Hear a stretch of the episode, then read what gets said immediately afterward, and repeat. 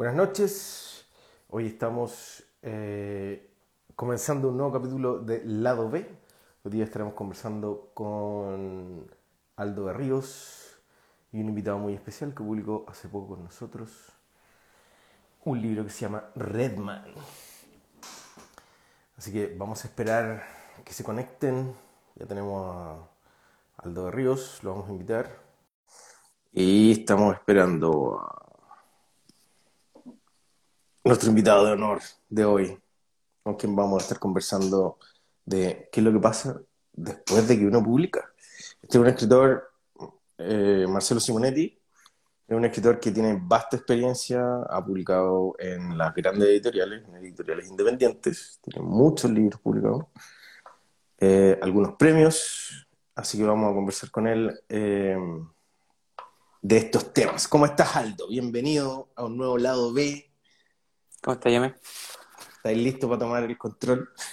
¿Se escucha bien? ¿Todo bien? Sí, se escucha bien, se escucha bien. Ya, bacán. Vamos a esperar que... Ah, Por ahí Mar- llegó Marcelo. Marcelo. Sí, ya llegó. Vamos a invitarlo de inmediato. Ya, ahí está. Esperemos que esté todo bien con su conexión. Ahí estamos. Eh, un momento. Hola, Marcelo. No te ves, no te ves. Al Ahí está cargando. Ahí está. Ahí sí. Muy bien. ¿Cómo están, chicos? Martín, Aldo, ¿qué tal? ¿Tanto tiempo como he estado? Bien, pues, aquí estamos. Superado el trance de la- del lanzamiento, ya estamos más tranquilos. Buenísimo. Eh. Hoy día yo creo que vamos a conversar un poquito de eso, un poco la recepción del libro, cómo ha sido para ti, hablar un poquito del lector. Uno de repente se olvida del lector, creo yo. Es como de repente un pecado que cometen ciertos escritores, como el tema de no pescar mucho. Pero claro, el libro necesita un escritor y necesita también de un lector. ¿Cómo, cómo ha sido tu experiencia, eh, Marce, eh, respecto a, a cómo se ha venido recibiendo el libro? Porque hemos visto algunas críticas que han salido en los diarios, eh, lanzamiento, como decías tú. ¿Cómo, cómo has sentido ese, ese primer impulso? Mira, me, me ha pasado, eh, eh, a diferencia de otros libros, igual he tenido como más, más feedback directo de los lectores. Eh, gente que me ha escrito eh, comentándome el libro, dándome las gracias, incluso hay, hay uno en particular que me escribió que fue muy activo en la, en la lucha contra la dictadura en su momento y que sintió de alguna manera reflejado en, este, en esta novela Rey. Eh, y en general, digamos, eh, eh, eh, ha sido una bastante buena la recepción, ¿no? Y, el hecho de que los lectores en el trabajo de escribirte a través de una red social o un correo electrónico da cuenta de que mm, eh, no solo les gustó, sino que también les importó, ¿no? Y tienen la necesidad de, de escribirle al autor para, para agradecerlo. Y eso, bueno, ustedes saben, como autores también uno lo agradece porque uno no, no, no, no, está todo el día junto a su lector, entonces que se den el trabajo de escribir, para agradecerte o para comentar algún personaje en particular que le gustó más que otro, eh, es algo que uno eh, aplaude, digamos, con, con ganas. Así que desde esa, desde esa lógica eh, me- he he tenido un feedback súper positivo y, y- e interesante. Porque tal como decía Aldo, un libro cerrado, digamos, no, no es un libro. Un libro así no, no es un libro. Tienen que abrirse, tienen que leerse para que, para que sea finalmente un libro. Así que hasta ahora la, la recepción ha sido súper buena. Sorteamos con éxito el, el, el trance de pasar por la crítica de Patricia Espinosa, quien admiro, digamos, y leo siempre. Sí. Así que me, me preocupaba mucho de que no terminar convertido en un cuerpo destrozado luego de su crítica, por suerte no. Así que bien, ¿no? Bien contento con, lo- con, el, con el viaje que está iniciando este, este Redman. Oye, y aparte el tema de los lectores que también complementan mucho con, eh, o sea, es como que rellenan los espacios vacíos, ¿cierto? Es decir, es como, en general hay muchos libros que apelan mucho al, al- al recuerdo, a un montón de cosas que terminan complementando el libro por lo que te causa. Entonces, en ese sentido, yo de repente me pregunto, en el mismo caso que, que mencionáis tú de la, de, de la Patricia Espinosa, por ejemplo, en este tipo de, de, de críticas, de, de reseñas o lo que sea, eh, cuando te saltan cosas que no tienen necesariamente que ver con lo que tú quisiste incorporar en el libro y saltan como sola, o de repente con cómo te ven a ti como, como autor, ¿cómo, cómo recibes eso? Porque uno de repente dice, oye, no sé si esto le gustó o no le gustó, ¿cachai? Es como muy... Mira, yo, claro, yo soy de la idea de, no siempre ocurre, ¿no? Pero pensar en el crítico como un aliado. Sí. Insisto, no siempre ocurre, porque a veces uno sale maltrecho de la, de, la crítica. Pero, por ejemplo, respecto de las cosas que dijo Patricia Espinosa, hay, hay una serie de, temas que a mí me, me hicieron sentido. ¿no? Parte diciendo algo así como que había humanizado a los personajes en esta novela, a diferencia de otras novelas. Eh, que ahora los veía vivos, no, no como antes. Entonces eso me, me, gustó, yo creo que tiene que ver con, con, que en esta novela al menos yo traté de, de trabajar eh, personajes más, eh, más sueltos, que viven la vida de una manera distinta, con una cuota de humor, no es una novela, no es una novela humorística, pero hay un, humor sutil que se desplaza a lo largo de las páginas. Eh, y eso viniendo de una crítica, digamos, como Patricia Espinosa, yo lo, yo, yo lo tomo, y, y, lo hago mío, digamos, allá, ah, por acá va la cosa, ¿no? Porque uno siempre se está revisando y corrigiendo en sus procesos escriturales, entonces, desde esa lógica, lo que puede opinar un crítico eh, resulta importante, no solo por el, por el éxito de la novela, sino que también por el crecimiento que uno va teniendo libro a libro en su condición de escritor. Entonces hay, hay, hay un par de cosas de la, de la crítica que ella, que ella escribió que a mí me hacen mucho sentido, eh, así que las tomo, digamos, y, la, eh, y las hago mía. Claro, y uno se lo pregunta también como por el lado de, editor, porque por ejemplo, lo que dices tú, el tema de la carrera, es como, porque yo me parece que en, el lanzamiento escuché, porque lo estoy viendo un poquito y no, no puedo ir, no puedo ir eh, el tema de que a ti te gusta igual como ir, ir cambiando, ir jugando con temas, ir, evolucionando como autor, pero al mismo tiempo como que no sea siempre el mismo libro, ¿cierto? Entonces, por ejemplo, en, en, esta, claro, en, este macro de, de, de, eso, de, la, de tu carrera, em, claro, yo, yo, yo, me preguntaba, si, claro, el Marcelo le dijeron que como que cambió dentro de lo que era su línea. ¿Estará bien? ¿Estará conforme con eso? ¿Es lo que quería? Como muy, muy personal, así.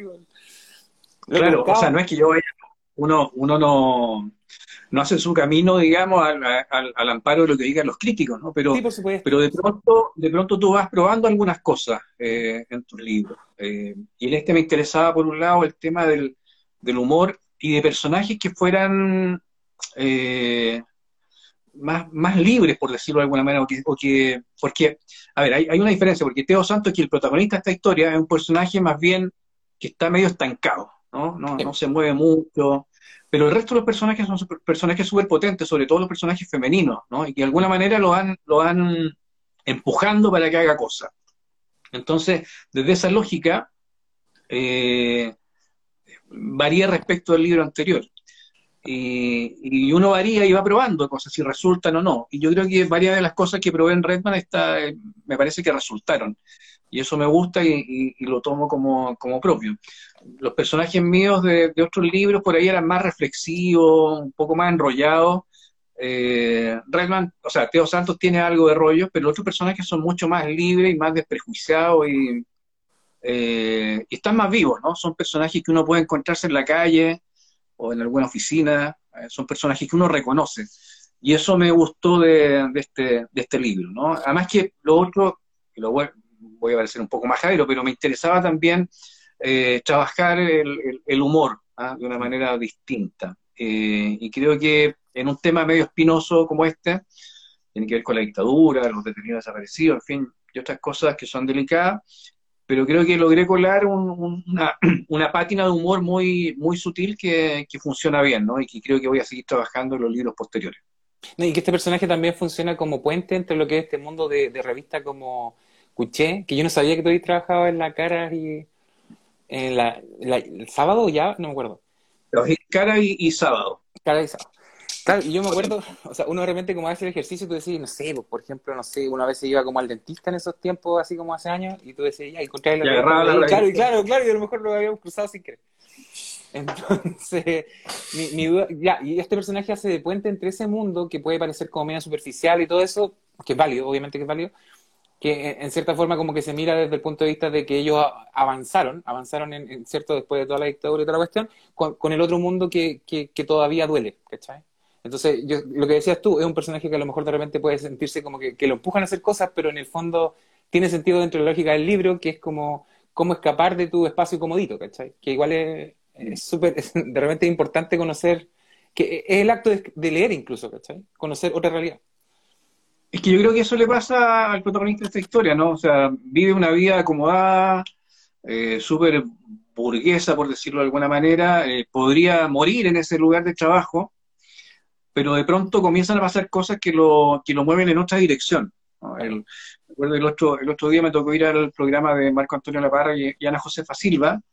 Ana Josefa también es periodista y, decía que efectivamente los periodistas tenemos esa particularidad de, atravesar mundos. ¿ah?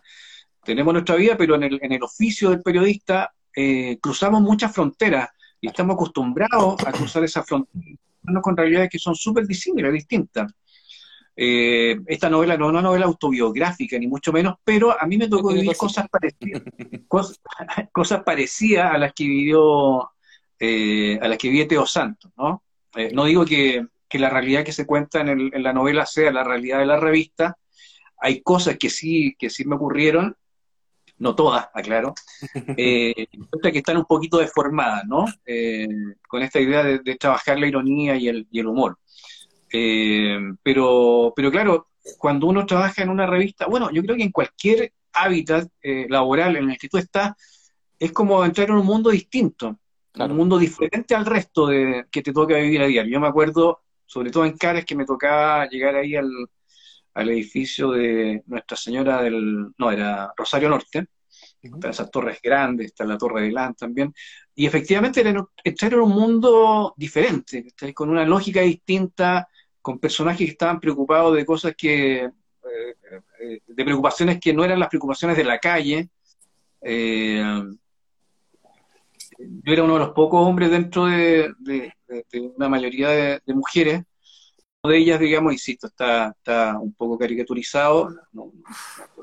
No, todas las mujeres de la revista eran, eran así, pero, pero me llamaba la atención ciertas como frivolidades o, o cuestiones que para mí no eran temas, como el color del pelo, de la tintura del pelo, con quién te hacías la uña, que igual son cosas, yo, no tengo nada contra la frivolidad, pero cuando la frivolidad pasa a ser como tu territorio, tu hábitat, ahí me genera algún tipo de, disrupción. Y, y, cruzar esa, esa frontera, digamos, de la revista era entrar en otro, en otro mundo, era como ir a Marte, vamos, no sé, o Venus.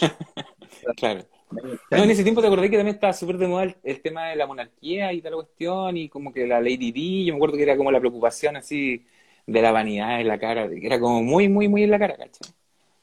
Sí, bueno, sí, ese, ese un mundo era un, un, tema que iba revista a revista y también bien anacrónico, porque hoy día, eh, no sé, pues la, monarquía ha perdido eh, mucho peso, mucha influencia en España.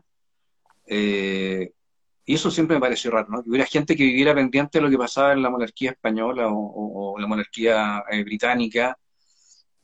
No sé, nunca, nunca empaticé demasiado con eso. Ahora, el acto de escribir igual es como copucha. Yo siento que como que el, ser humano tiene como en su, en su, ¿cachai? El tema de la copucha, va acá. Y, también tiene que ver mucho con las historias, porque yo, yo siento que, a ver, todos los escritores queremos que la gente lea más. yo creo que no hay ningún escritor que le gustaría que la gente leyera menos creemos en el poder de los libros porque también nos han hecho cambiar al escribirlo y al leerlo en nuestros casos, ¿cachai? Y, yo creo que nos encantamos con este objeto. Yo aquí había traído, bueno, el Redman, el, de, Martín, que este no le pescaba mucho Martín, y también el Oráculo. Y porque nos apasionan, porque eventualmente sabemos que van a vivir más que nosotros, ¿cachai? Ahora, yo sé que por una parte se dice que nosotros hemos venido perdiendo como nuestros rituales, ¿cierto? Como nuestros rituales humanos. Eh, entre ellos como que hay mucho miedo en, el tema de perder esta narración oral, que es como contar historia. Ahora, la dinámica del relato igual ha venido cambiando con el tiempo, o sea, nosotros ahora como que nos movemos eh, dentro de, lo vemos como en círculos de películas, series, pero en esencia se sostiene lo mismo, que es el tema de jugar con la imaginación, compartir algo lindo, eh, descubrirnos, encontrar salvación en una historia, un montón de cosas, como conectarnos. Ahora, dentro de lo que son estas instancias de fomento a la lectura que se han creado en Chile y en otros países, eh, yo creo que siempre uno trata de dar a entender que un libro no es una cárcel, ¿cierto? Que hay que pasarlo bien. En el fondo no hay que sufrir como por el hecho de estar leyendo con esta, con estas lecturas obligatorias y toda la cuestión. Pero a pesar de eso, eh, la gente prefiere otros formatos, como te decía, en cuanto a serie y toda la cuestión, pero, pero a través de lo mismo, yo lo he conversado con el Martín repente cuando conversamos de historia, tanto en series como en películas, uno se fija que igual falta historia, faltan historias, porque la gente está, no sé, por ejemplo, ahora está la cuestión de Marvel y están tratando de chupar estas historias, ¿cachai? Como de que estaban en los cómics de hace mil años, ¿cachai? Y la gente como que está aprendiendo con eso. O sea, había una sequía de historias, uno, las empresas tratan de sacar de donde, donde exista, ¿cachai? Donde estaba, donde estaban votados, lo que sea. Em, porque nosotros queremos volver a sentirnos como si fuéramos una tribu, necesitamos conectarnos a través de esta historia. En ese sentido, ¿ustedes ven que la literatura es un producto de primera necesidad, veámoslo así como, como producto, o sea, como desde el punto de vista de, de lo que necesitan las personas. ¿Contesta Martín o contesto yo? Los dos, por los dos, sí, sí, sí. ¿Los dos? Ya, pero Martín, Martín que está estaba más callado. Sí, sí, Ahí sí. voy yo. Ya, ¿Cómo mira, yo creo que sí, pero, eh, o sea, obviamente estamos viendo que los chiquillos, de hecho el mismo eh, Instagram está cambiando a historias, a videos cortos, y los chicos están acostumbrados a, no sé, a los cortometrajes o videos muy cortos, donde te, te cuentan, te cuentan pequeñas historias muy cortitas o te muestran cosas muy cortitas, y estamos volviendo de cierta manera a la, a la oralidad, lo cual no es malo, pero yo siento que sí es de primera necesidad la literatura porque la literatura te enseña a eh, ser lógico y a, a mantener cierta lógica. Se nota más cuando uno, cuando uno escribe, cuando uno lee, se nota mucho más cuando el discurso es incoherente. Y esa lógica es súper necesaria entrenarla, por eso es súper necesario leer más que escuchar, o sea, también escuchar, obviamente, pero es súper necesario leer porque de esa manera se pone a prueba cuando, cuando el mensaje está escrito y tú lo lees, es mucho más fácil detectar cuando hay fallas en las lógicas de las personas. Entonces, también es muy triste que la mayoría de los chilenos eh, sean analfabetos, digamos, prácticamente analfabetos, que no entiendan lo que lean, porque les hace falta leer más y les hace falta tener un discurso lógico que evite, por ejemplo, los dobles estándares o los dobles discursos o, el, o estas como falacias, eh, eh, no me bueno, acuerdo cómo se llama, la- la- los errores cognitivos, ¿no? En que las personas están diciendo una cosa, después argumentan sobre eso con otra cosa que no tiene nada que ver con la primera. Entonces, me parece que el, el ritual de la lectura tiene mucho que ver con construir un discurso sólido. Y eso es súper necesario, súper necesario para que podamos tener conversaciones realmente que tengan sentido y que sean constructivas, porque si no estamos ladrando cosas incoherentes de un lado y del otro y terminamos peleando por cosas que incluso tal vez si, si, eh, si hubiera una lógica podríamos ponernos de acuerdo. Entonces me parece que sí, la lectura es de primera necesidad, de todas maneras. Sí, ahí, ahí hay dos cosas respecto a lo que dice Martín, ¿no? Eh, lo vivimos en la pandemia, o sea, ¿qué nos salvó de la pandemia? Los Mm. libros y las series, po, ¿ah? O sea, si no, nos hubiéramos terminado todos suicidados o, o- o matándonos entre nosotros al interior de las casas. Entonces, eh, sí es, el, arte en general, diría yo, y la literatura en particular, son elementos de, eh, no sé si de primera necesidad, pero en momentos de, de desamparo o desesperación, es lo que finalmente nos salva, ¿cachai? Y lo otro, lo otro que también creo que es importante, que tiene que ver con, con lo que estamos viviendo de cara al, al 4 de, de septiembre, eh, yo creo que buena parte de la, de la crispación que hay en el entorno, fruto de la, del, del plebiscito, tiene que ver también con la, con la, con la mala condición lectora de nuestro país, porque Mm. cuando tú lees, cuando tú lees, eh, a mí me gusta la, la idea de que eh, cuando tú lees piensas con la cabeza de otro, ¿ah? entra en una lógica distinta a la tuya. Y eso te permite eh, entender que eh, tus ideas o, tu mirada de mundo no es la única existente. ¿no? Si leyéramos más, aprenderíamos a tener más, más eh, ¿cómo decirlo? Más respeto o más empatía por lo que le pasa al otro, por la mirada del otro, y seríamos mucho más tolerantes. Eh, y hoy día vemos, o sea, no solo vemos el tema de la, a propósito de la, de la, de la comprensión lectora de los chilenos, eh, más allá de lo que vaya a votar cada uno, ¿no? Pero de pronto, eh, a propósito del- del- de los debates que han surgido, eh, a propósito de la nueva constitución, eh, se cuelgan de un artículo para decir algo, y tú lees el artículo y en ningún lado dicen lo que Dice dice lo que que- claro. dice la constitución. Entonces yo creo que es cierto, alguien planteaba que los libros no van a cambiar el mundo, pero yo creo que sí pueden cambiar eh, vidas individuales. Y, creo que este país sería distinto si hubiera más lectores ¿ah? y, si se entendiera lo que es eh, el mundo de, la, de, la, de, los libros. A mí me toca ir a veces a colegio y hago la pregunta a los cabros chicos, ¿cuántos ustedes leen? Y de un curso de 30 siete levantan la mano y la levantan con cierta timidez. Claro. Yo digo, que lata esos 23 eh, niños que no conocen eh, la maravilla de la lectura, ¿no? La, posibilidad de poder viajar hacia otros mundos, de conocer otras realidades, de, articular tus ideas de una manera que luego puedas expresarlas sin problema. Eh, y eso es terrible, o sea, el, tema de la, de, la, de, la falta del, del, desinterés por la lectura es una cuestión que a mí me... Eh, no vaya a ser como este diputado que se puso a llorar, digamos, y se puso la... ¿ah? es algo que me duele. Ah, es algo que me duele, digamos, me duele. ¿ah? Digamos, me duele no es que no pueda caminar por las calles, pero, pero sí me, me, gustaría que la realidad fuera distinta, que fuera otra. Que cuando voy a los colegios y pregunto cuántos leen, fueran 25 los que levantaron la mano. Pero eso no pasa, ¿cachai? Y yo creo que ahí en algo estamos fallando, o, en algo está fallando el sistema eh, educacional, porque creo que lo vital, digamos, para, para, el, para, para el tema de la, del aprendizaje, del crecimiento de los, de los niños y las niñas pasa por, por abrazar los libros, por, por leer, ¿cachai? ¿Qué otra forma de conocimiento tenemos eh, o de aprender los conocimientos si no es a partir de la lectura? Sí, y aparte me agarra un poquito lo que decías tú, el tema de que la gente se cuelga de los títulos. Que igual vivimos en un mundo súper rápido, ¿cierto? Como que se mueve muy rápido, es todo vertiginoso, de que hay que ser eficiente, un montón de cosas. Y eso yo también lo conecto con el tema de que uno también siempre vive en constante crisis, ¿cachai? Como existencial o la que sea. Entonces uno también, de repente, para nosotros, porque yo siento que uno lo siente como un poquito más cerca, el tema de salvarte, como de salvarte de tu libro, de repente encontrar un libro con el que te cruzáis y justo toca como la fibra que, que, te estaba como, mm. que estaba como más sensible en ese momento, ¿cachai?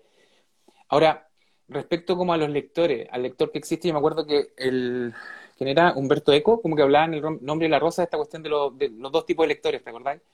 Que como mm. que hablaba de uno que era como más ingenuo, que se dejaba llevar, que era como, como en novela policial, como que se dejaba llevar un poco por la trama, por los vaivenes del texto y eventualmente está el otro que es como más crítico, que es el que trata de buscar lo que está como por debajo, entender un poco al autor, averiguar, investigar, es como mucho más, más específico.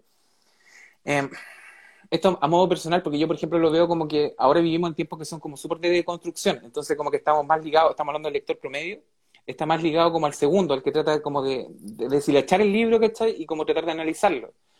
Entonces, em, eh, porque por ejemplo, uno cuando escucha incluso a los jóvenes, como que te hablan de, como si fueran teóricos literarios, ¿cachai? Como que, como que en realidad supieran muchísimo respecto a la cuestión, lo cual no está mal, no está mal para nada.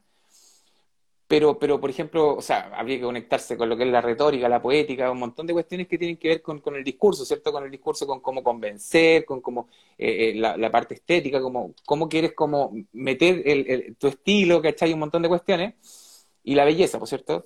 Ahora, yo esto, ya, está dando toda la vuelta, pero eh, como en 1970 creo que nació una cuestión que era como, ¿cómo se llamaba? La, la 1970, em, que está como justo el, de la mano con, con el nacimiento de Internet porque ahora también la gente tiene la información a mano, pues esta es mi inteligencia, mi inteligencia está en el celular, ¿cachai? Es muy fácil de, de, muy fácil acceso. Em, eh, y en ese sentido surge esto que con, la, teoría de la recepción, que es como muy matemática, como muy de economista, ¿cachai? Con el tema de negociación, oposición, un montón de cosas que tienen que ver con cómo recibimos los textos, ¿cachai?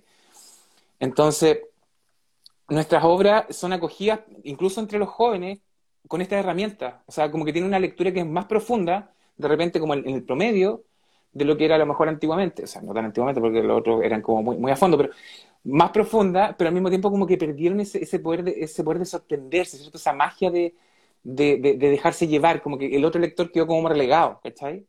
Entonces, en ese sentido, como que se ha perdido ese, ese poder de, de, compartir y decir como ya, acepto esta cuestión que viene con defectos, con, con narices chuecas, un montón de cuestiones, y tú decir como, igual es como mi favorito, ¿cachai? Es como cuando te dicen, oye, ¿cómo es esa película? Pésima, me encanta, ¿cachai? Me encanta porque es rara, porque es extraña, ¿cachai?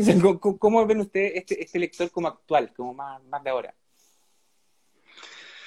Eh, pucha, yo te voy a cambiar la pregunta. Dale. no, no cambiar la pregunta, pero quería mencionar algo que a mí me, cuando menos cuando lo escuché, me cambió un poco la vida. Eh, a propósito de lo que tú decías de, Humberto Eco y, esta clasificación de los lectores. Me acuerdo, yo cuando chico era, no era muy bueno para leer. de hecho, me leía, bueno, ustedes son muy jóvenes, pero en mi tiempo, en mi tiempo, ¿ah? más, que ustedes, eh, había, bueno, un suplemento que era el Icarito, y el Icarito oh, traía los resúmenes de libros. Entonces, libros que eran de 200 páginas, te lo entregaba Icarito en 16 páginas. Y yo solía, digamos, leerme los resúmenes más que leerme el libro. Yo soy un, lector tardío en ese sentido. Pero bueno, en, eso, en esos días, digamos, yo en realidad prefería correr echar una pelota, bueno, yo quería ser futbolista y, no, me, no, interesaban mucho los libros. Pero bueno, pero una vez escuché, escuché digamos, a, a Borges, no lo escuché, lo leí en realidad, que hablaba de que eh, había dos tipos de lectores. Que había lectores que leían para evadirse del mundo que les toca vivir, que eso lo entendí perfectamente, eh, era cosa de ir a la playa, ¿no es cierto? Y ver ahí la gente que abría un libro, ah, me echase tostada. Eh, y que había otro tipo de lectores que eran los que leían para encontrar el mundo al que pertenecían. Y esa frase, con, no sé, 13, 14 años, me quedó dando vueltas porque no la entendía del todo. ¿Cómo, cómo, iba ya, cómo en un libro iba a encontrar el mundo al que pertenecía? No, no lo entendí. Y lo entendí cuando leí un libro y dije, chucha, a los personajes, a estos personajes les pasa lo que a mí, o tienen ideas que son las que yo tengo. Eh, ¿Qué quiero decir con esto? Eh, que a mí personalmente me, me, me, interesan esos personas, esos lectores que encuentran en un libro un, un territorio que habitar. Yo, de hecho, leo los libros de esa manera, tratando de, de, habitarlos de alguna manera, ¿no? Como abro el libro como si fuera la casa de algún amigo, eh, y los personajes son seres que conozco, ¿no es cierto? Y, me pongo a ver qué les pasa. Eso a mí, eso a mí me, gusta, me gusta esa clasificación que hacía Borges eh, y me gusta esa lectura comprometida del lector que quiere habitar el libro que le toca leer, ¿no? Ahora, respecto a lo que decía, lo que decía Aldo, eh, yo prefiero lectores, a ver, eh, yo creo que los dos tipos de lectores son interesantes. A mí como escritor, por un lado, me interesan aquellos que se dejan llevar hay que, y que en un momento ni siquiera se dan cuenta de que están leyendo un libro, ¿no? Eh, que es otra cosa bien bonita que pasa con los libros, porque en un momento tú estás leyendo el libro sentado en, esta silla o en un carro de metro, y de pronto no te das cuenta y, ya dejaste estar ahí, está ahí en el, en, el, que el libro te propone. Y eso me gusta mucho, ¿no? Y eso un lector, como los que tú definías, Aldo, probablemente eh, le va a costar hacer ese, ese cruce del, del, umbral, ¿no? Porque está más preocupado de si efectivamente eh, la, primera la, la, primera persona funciona como narrativa, eh, y si a lo mejor, digamos, la atmósfera está bien construida, si no hay una incoherencia en el proceder de los personajes. Entonces, a mí me gusta más el lector ese que se deja llevar. Pero en función de lo que te decía antes, de, como del crecimiento como autor, también me interesan esos otros, esos otros lectores porque te dan una mirada crítica respecto del texto y eso te permite crecer, ¿no? Entonces, ni lo uno ni lo otro, sino todo lo contrario. Todo lo contrario. y tú, Martín, tú cuando, o sea, tú también tenés como, y te has relacionado súper directo también en ferias, pero aparte tenés como una claridad trabajando en editorial y tal la cuestión con cómo es el lector actual, ¿cómo lo veis tú? Sí, tengo una visión bien parecida a la de Marcelo, porque, o sea, yo me acuerdo que cuando escribí mi primer libro, mi meta era que los lectores no se quedaran dormidos. Esa era mi meta. Mm. O sea, con eso yo quedaba feliz. Que llegaran hasta el final del libro y no se quedaran dormidos. Eso era, eso era lo primero. Entonces, entretener fue, fue uno de mis primeros focos. Eh, y claro, creo que eh, uno tiene la, así como uno tiene la responsabilidad con el lector de construir el, ambiente, eh, ¿cómo se llama? Los olores, los lugares, los personajes, como, como que tengan varias facetas, ¿no? que tengan capas. eh, esa, esa responsabilidad eh, que tiene que ver con, que uno como, como escritor quiere transportar al, lector hacia, hacia el mundo al, cual tú le estás proponiendo. Y por otro lado, creo que lo que dice Marcelo es súper cierto, que la crítica te ayuda porque al final, si tú no escribes bien, si tu oficio no es bueno, eh, el, el, el, el, error en el oficio hace que el lector se salga de, la ensoñación. Entonces tú, tú eres como un mago, ¿no? Que, que, que, está como hipnotizando al lector y le está diciendo, mira, ven, esto es súper entretenido, ¿qué va a pasar más adelante? Estás sintiendo esto, es este olor, están comiendo algo rico y a ti te da hambre.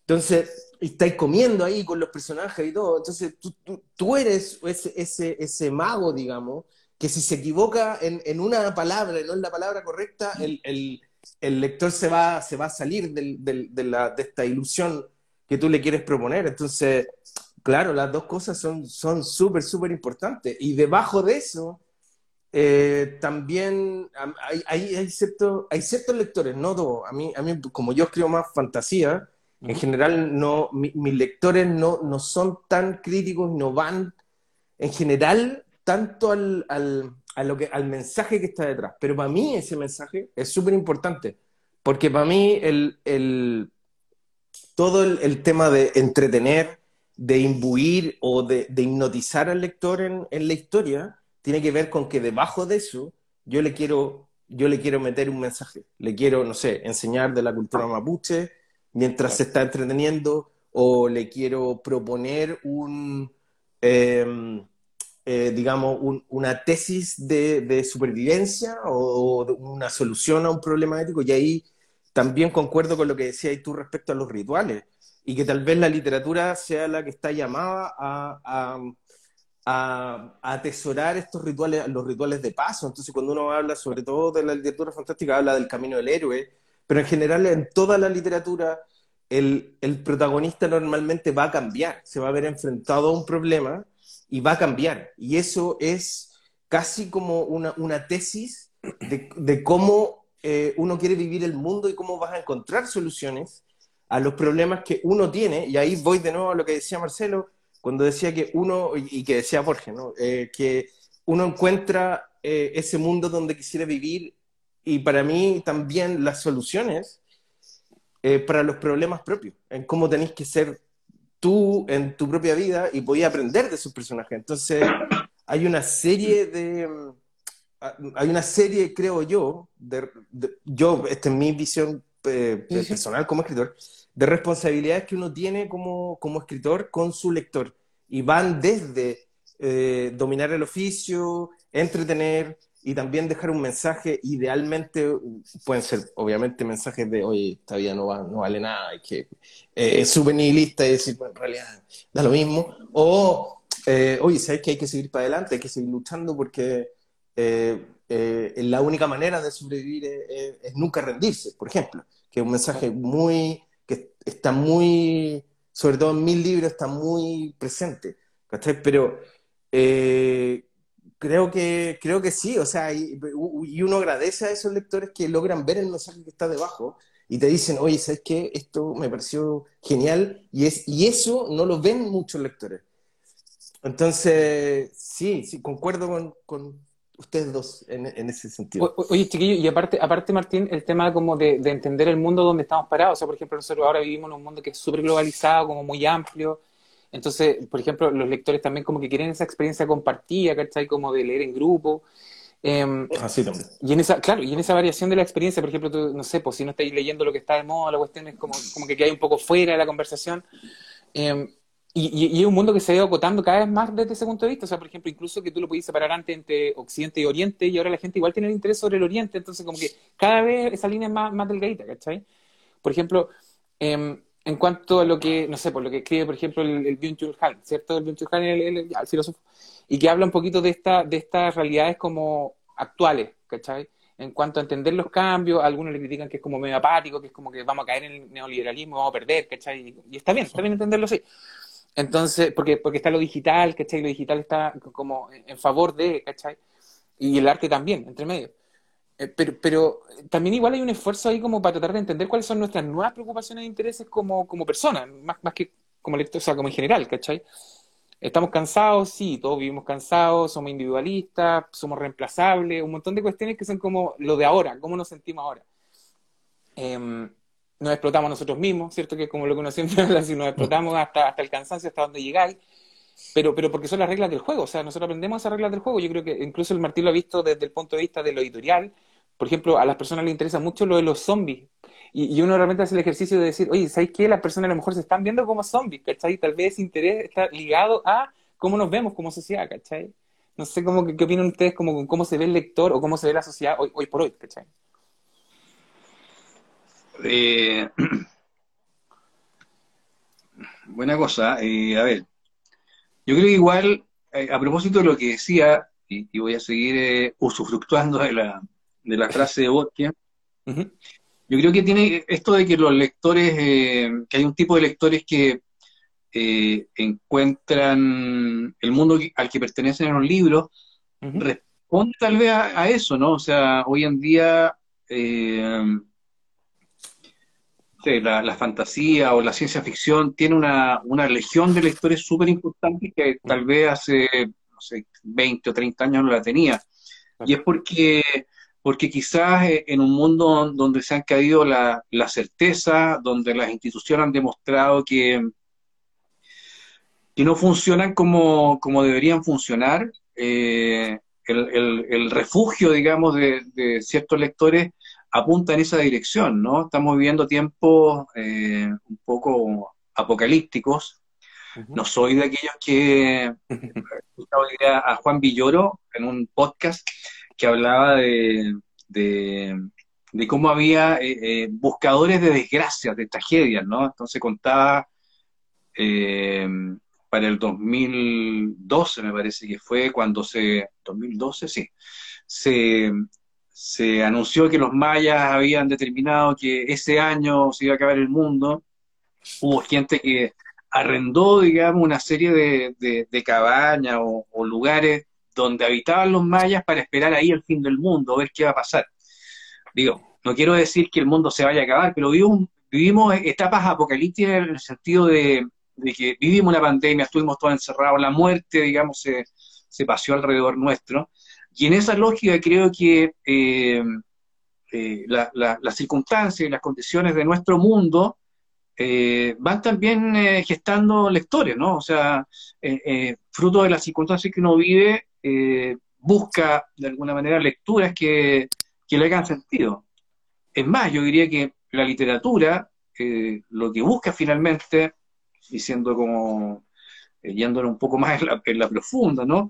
Busca darle sentido a la vida, ¿no? Uno escribe, digamos, para darle sentido a las experiencias que vive o para eh, direccionar las experiencias en, un camino determinado, porque eh, la vida en sí es un poco un camino sin sentido, ¿no? Y, si lo vivimos así, chuta, no, no sé, porque la segunda mención al suicidio que hago, bueno, pero me tiraría por la, por la ventana abajo, ¿no? nos ayuda un poco a eso, ¿no? A darle sentido a la vida, a buscar caminos que podemos recorrer. Eh, y en ese plan eh, creo que está muy ligado a, las circunstancias o a los temas que hoy día eh, preocupan a la sociedad. De alguna manera los escritores somos una suerte de, caja de resonancia de las cosas que nos toca vivir, ¿no? es más, digamos, sin, sin querer ser autorreferente, pero lo voy a hacer, Redman un poco eh, trabaja en esa línea, ¿no? Eh, es una novela prestallido, por decirlo de alguna manera, eh, y una de las cosas que me animó a escribirla tenía que ver precisamente con, dar cuenta de aquello que se vivió en el, en, el, estallido, digamos. no una novela que haga apología al estallido, pero me parecía interesante posicionar esta historia justo antes de lo que fue el estallido del 18 de octubre. No sé si con eso respondo. Sí, sí, sí. Eh, Martín. Eh, o sea, a ver, se me olvidó un poco la pregunta, pero... Eh, o sea, Creo que, creo que sí, o sea, sobre todo me voy a colgar de lo que, de lo que decía Marcelo recién. O sea, nosotros sí, o sea, somos escritores porque somos súper sensibles. O sea, a veces nos podemos mostrar como gente como súper dura, eh, por fuera, no sé, en nuestro diario vivir y todo, pero escribimos porque las cosas que pasan a nuestro, alrededor nos afectan muchísimo. Y por eso nace ese hambre de, de sacar esta, esta angustia a veces que tenemos y tratar, tratar de resolver en el papel los problemas que tal vez otras personas lo hacen tomándose una cerveza con los amigos, arreglando el mundo o viendo fútbol. eso te quería decir, Marcelo, eh, a mí, me, a mí me, pasó también, yo trabajé en un taller mecánico por seis años y de me fui a trabajar en una empresa eh, y también habían puras mujeres y fue una experiencia parecida a lo que tú describes, muy parecida. Eh, pero, pero también pensaba en eso, en la, en la frivolidad femenina que tiene que ver con, con el arreglo, con qué, con qué se van a, cuál era el vestido que iban a usar para casarse y todo.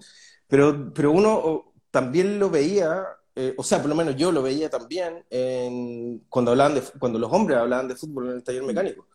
Entonces era como otro tipo de frivolidad, o cuál era la modelo que estaba saliendo con el futbolista, o qué sé yo. Entonces, eh, eh, creo que sí estamos llamados a, a la reflexión, a, tomar eso que pasa, eh, que no es frívolo, y, levantarlo, ¿no? Y, hacer esa reflexión y mostrar esa reflexión para ver eh, cómo despertamos a quienes los leen eh, o cómo, cómo lo hacemos reflexionar también a ellos un poquito y, y, sentimos, el, sentimos el mundo que nos rodea en su, en su realidad en su realidad real, ¿no? No sé cómo explicarlo, o sea, creo que de hecho el 18, el, la, el, el, ¿cómo se llama? El estallido social fue eso, fue un golpe de realidad. Y, y, y sí, pues, tenemos mucha responsabilidad en, términos de, de, de, cómo reflexionamos sobre, sobre lo que está pasando en el mundo. Oye, hay algo, hay algo re interesante que planteó Martín. Eh, que claro, en, la novela, eh, en, Redman, digamos, eh, hay este tema de la frivolidad en la, en la revista Papel Cuché, ¿no? Donde había una, una proporción mayoritaria de, mujeres. Pero la frivolidad no es exclusiva de, la, de, las mujeres, o sea, la frivolidad masculina es terrible también, o sea, lo que decía, lo que decía Martín. Eh, y tiene, y quizás es, es, yo diría que la frivolidad femenina mmm, no es tan tóxica como la frivolidad masculina.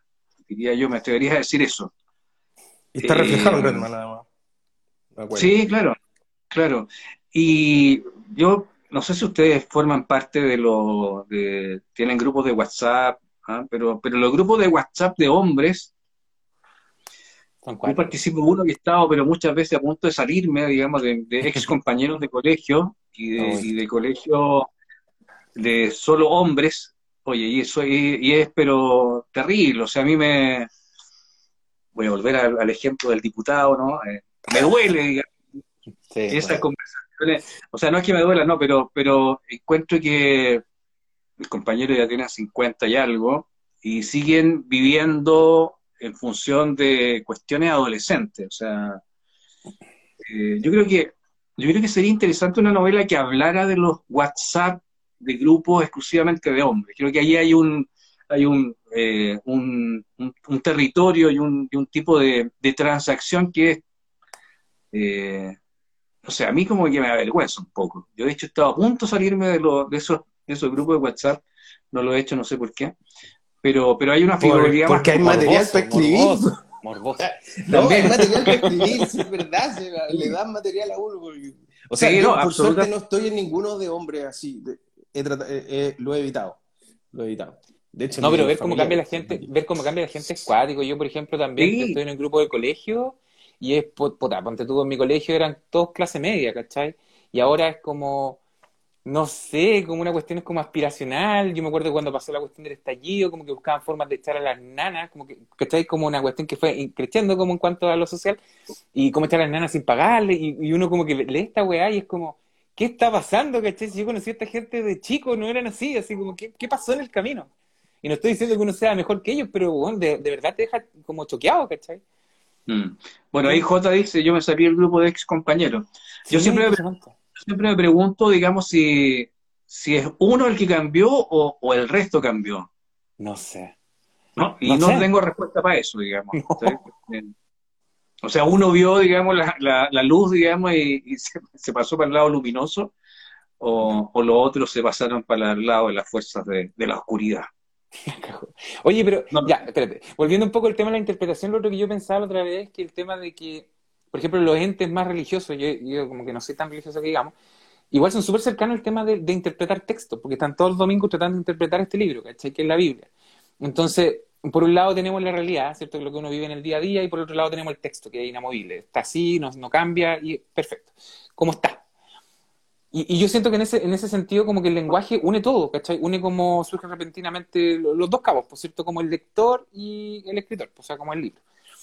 Eh, donde, donde yo creo que lo que decías tú, como que habita la literatura, porque, pucha, por un lado el lector es de carne y hueso también, que uno de repente hay gente que, que, comete el mismo error, o sea, el escritor muchas veces también comete el error de de no entender que al otro lado hay una persona, ¿cachai? Eh, y que ha escrito para esa persona, o, público objetivo, como sea que lo quiera ver, eh, y siempre como adecuándose a lo que son las necesidades o los intereses de ese lector ideal o, dependiendo de la temática del libro. Todo lo que son las metáforas dentro que, están de, los libros, lo que uno escribe y toda la cuestión, todo lo que urdimos, eh, es para explicar un poco lo que sentimos, lo que pensamos, para englobar lo que, lo, que es esta historia, que va a ser, por ejemplo, una novela o un cuento, lo que sea. Y, en ese sentido, lo, lo, lo, que son los tropos incluso se unen para una construcción que pretende como exponer una doctrina que, que se basa en nuestros aprendizajes de vida, ¿cierto? Como por tramo. Uno como que dice, ya, yo cerré este ciclo, eh, en vez de irme, a, ¿cachai? Como al, sudeste asiático, eh, como que yo voy a canalizarlo en, un, en una novela, ¿cachai? Esa es como nuestra forma de, ¿me cachai? La catarsis. Y, y claro, eh, igual para nosotros igual es como una experiencia como media religiosa, ¿cachai? Es una experiencia muy religiosa como en ese arco de personaje o, de historias que, se transforman en una divinidad, porque en el fondo buscan, como decía el Martín, redención los personajes, o de repente reventarse, en realidad como que, no, importa mucho cuál es, el fin. Pero yo siento que ahí como que recién como que, se desata esa conexión entre como lo que es el alma del lector y, el, escritor en este caso. Eh, y, donde se da el momento súper íntimo, que, es como el momento más íntimo, porque, por ejemplo, cuando tú vas a una feria o te comentan algo, eh, Marcelo, Martín, y, como que te dicen, oye, es que conecté con esto, y tú decís como, oh, oh tuvimos un momento íntimo, no, no, no, ¿me cacháis? Es como, es justamente, mm. uno lo entiende ahí, eh, in situ. Yo no soy muy bueno para ir a hacer y toda la cuestión, pero, pero ¿me cacháis? ¿Cómo se da esa sensación cuando alguien te dice, no sé, eh, en, la parte donde eh, viaja tu personaje y como que se entrega y como que cambia y como que hay, hay incluso como un giro, porque yo siento que en esa parte de Redman como que hay un, como un quiebre la novela, ¿cachai? Como que inmediatamente como que cambió el personaje, inmediatamente siento que cambió el personaje cuando vuela, ¿cachai? Cuando va con la fotógrafa, parece que Entonces, cuando te dicen este tipo de cosas que son como bien al, callo, son como esto, ¿qué, qué, qué pasa contigo como, como escritor? ¿Cachai? Desde el otro lado. Sí, bueno, yo no lo sabría definir muy bien, ¿eh? Por ejemplo, estaba por acá recién eh, eh, Talleres Serendipia, digamos, que, que sé que leyó la novela, y ella me comentó que su personaje preferido era precisamente la fotógrafa, ¿no? Eh, Paula. Eh, y para mí también es, mi personaje favorito, digamos, de la novela. Entonces, eh, hay ahí como una, no sabría explicarlo, pero como una comunión entre el lector y uno que coincidimos en, en, determinados aspectos del libro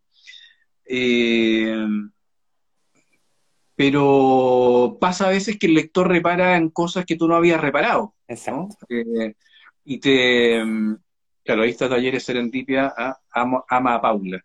Eh, yo, también la, yo también la amo, eh, Vanessa. pero a veces pasa que los lectores iluminan ciertas partes de la, de la historia que tú no habías visto. Porque en esto yo creo que hay que ser bien, bien claro, ¿no? Uno escribe con el consciente pero también el inconsciente juega su rol acá. O sea, de pronto eh, descubrimos cosas, o los personajes hacen cosas para los cuales nosotros no lo habíamos diseñado. Y, creo que en esos casos lo que está operando es el, inconsciente de uno que, que, obró sobre ese personaje.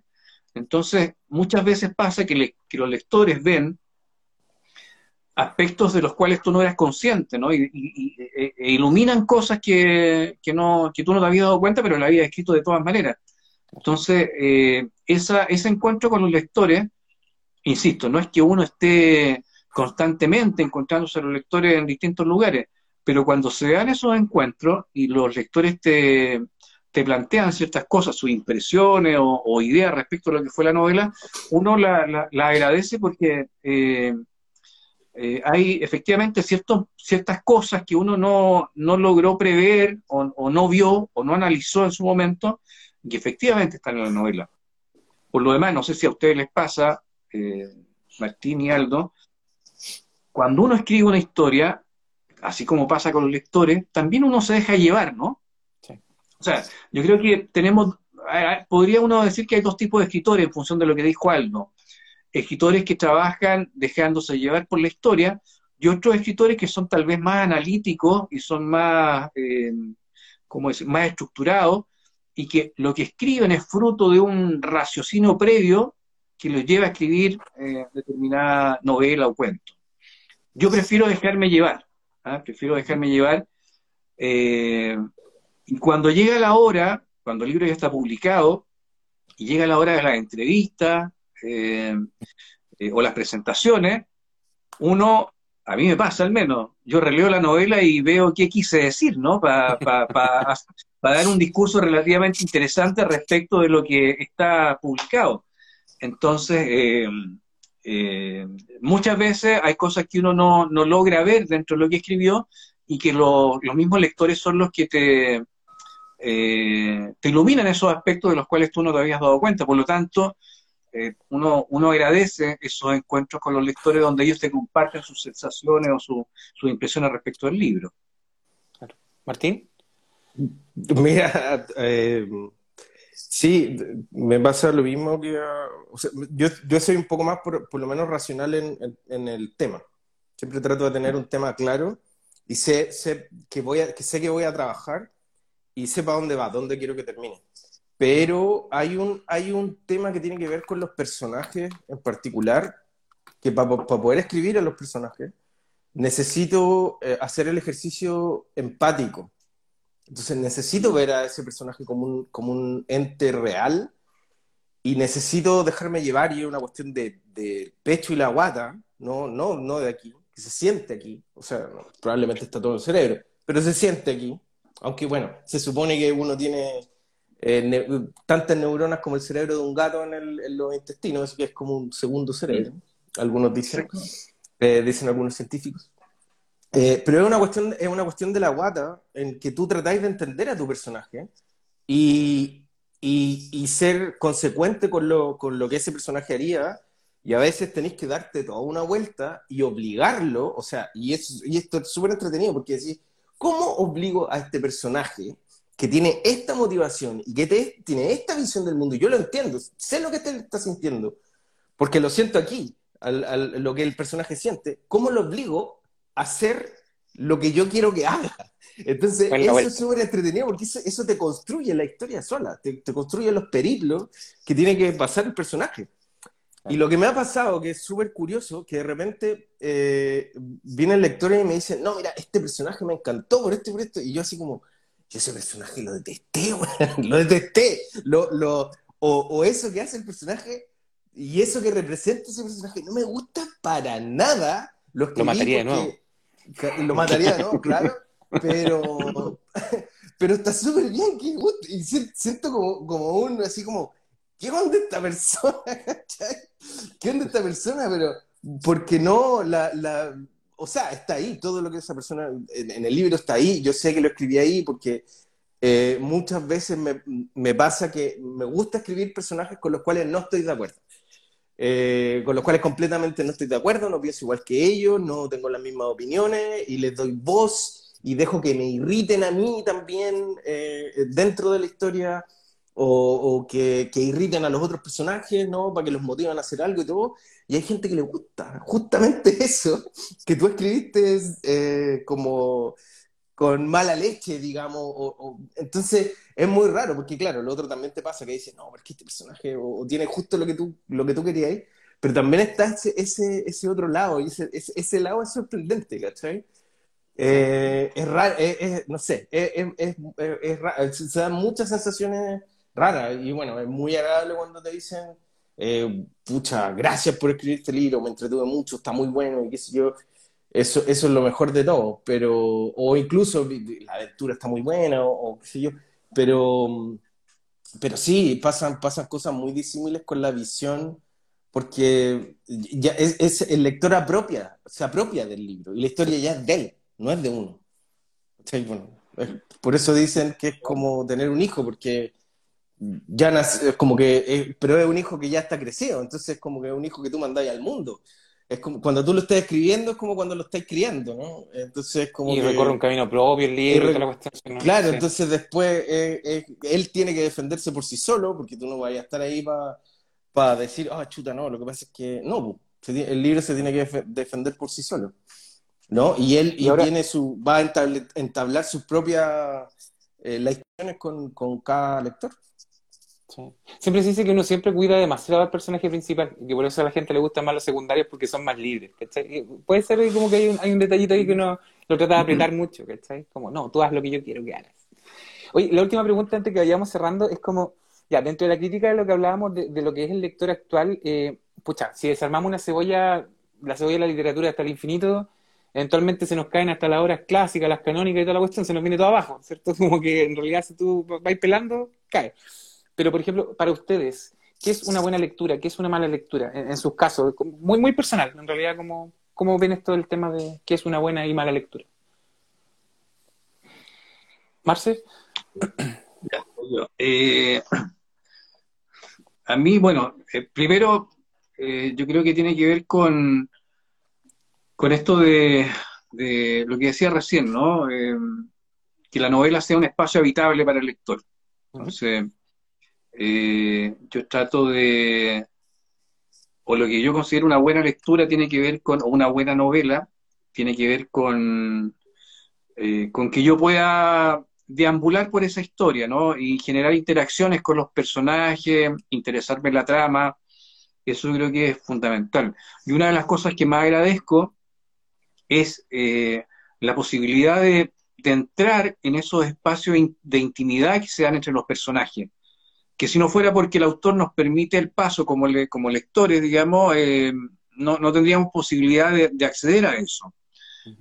Eh, o espacio en donde los personajes se muestran vulnerables, también es algo que, agradezco, ¿no? Porque eh, que son las cosas que uno finalmente valora en el día a día, ¿no? O sea, cuando tú tienes un amigo que puede contar muy buenos chistes, puede hacer muy buenos asados, eh, puede tomar los mismos vinos que tú tomas, pero de pronto cuando ese personaje eh, te muestra su lado más profundo, aquello territorio donde se muestra vulnerable o débil, son cosas que uno valora por encima de todas las cosas, ¿no? Y lo mismo me pasa en, cuando leo un libro, ¿no? Si de pronto hay personajes que se muestran eh, en su lado más profundo, en una cara, insisto, vulnerable, son cosas que, que, yo celebro. Y lo otro que también valoro mucho es la posibilidad que te da el texto de, emocionarte, ya sea porque te genera rabia, porque te genera pena o, una, o una alegría desmedida. Yo creo que esas cosas son, yo como lector las valoro mucho eh, y cuando aparecen en un texto me, gusta mucho eso. Eh, no sé si esa era la pregunta exactamente, pero. Está perfecto. Martín, ¿tú?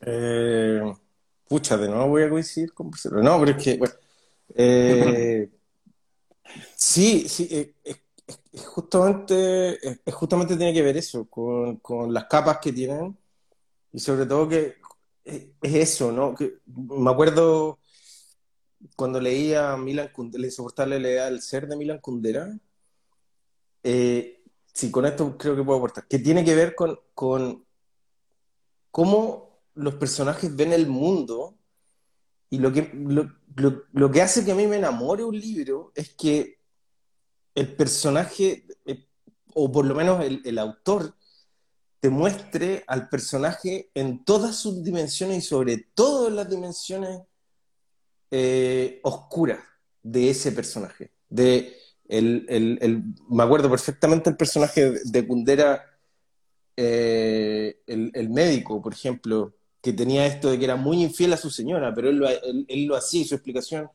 era porque necesitaba cada vez que tenía una, una relación, era como que cortaba un pedacito de realidad, de, de, ese- de- de esa intimidad que tenía y lo guardaba como un tesoro, o por lo menos así lo interpreté yo, que, que sea otra, que, que nunca haya sido así la cosa. Pero ahí hay una visión del mundo, una visión íntima de, qué es lo que le hacía falta al personaje y cómo lo suplía, ¿no? Eh, y, así tú vas viendo en distintas historias. Bueno, lo mismo pasa con Lolita, por ejemplo.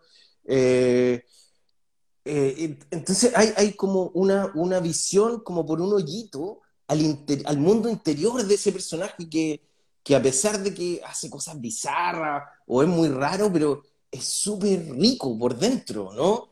Entonces, si tú te sacáis como la, la moralina de, de lo que está bien o lo que está mal, esa, esa visión de, de ese mundo interior, del psicológico del, del personaje, a mí me parece maravilloso, que es lo que también me gusta de, de- de- ¿cómo se llama el japonés que le gusta a la, a la Marce?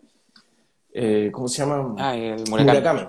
Murakami tiene mucho eso. Y, y a pesar de que lo que yo escribo está súper alejado, o sea, entre comillas alejado, porque yo creo que igual lo, lo inserto dentro de mi, de mi literatura, eh, a pesar de que tiene otro foco, eh, e- eso, ese, ese como, como paladear el, la esencia de- del personaje, cuando, cuando un libro te permite hacer eso, y no, no, no, de- no, no solamente de manera explícita, sino cuando te lo muestra con sus acciones y sus reflexiones también.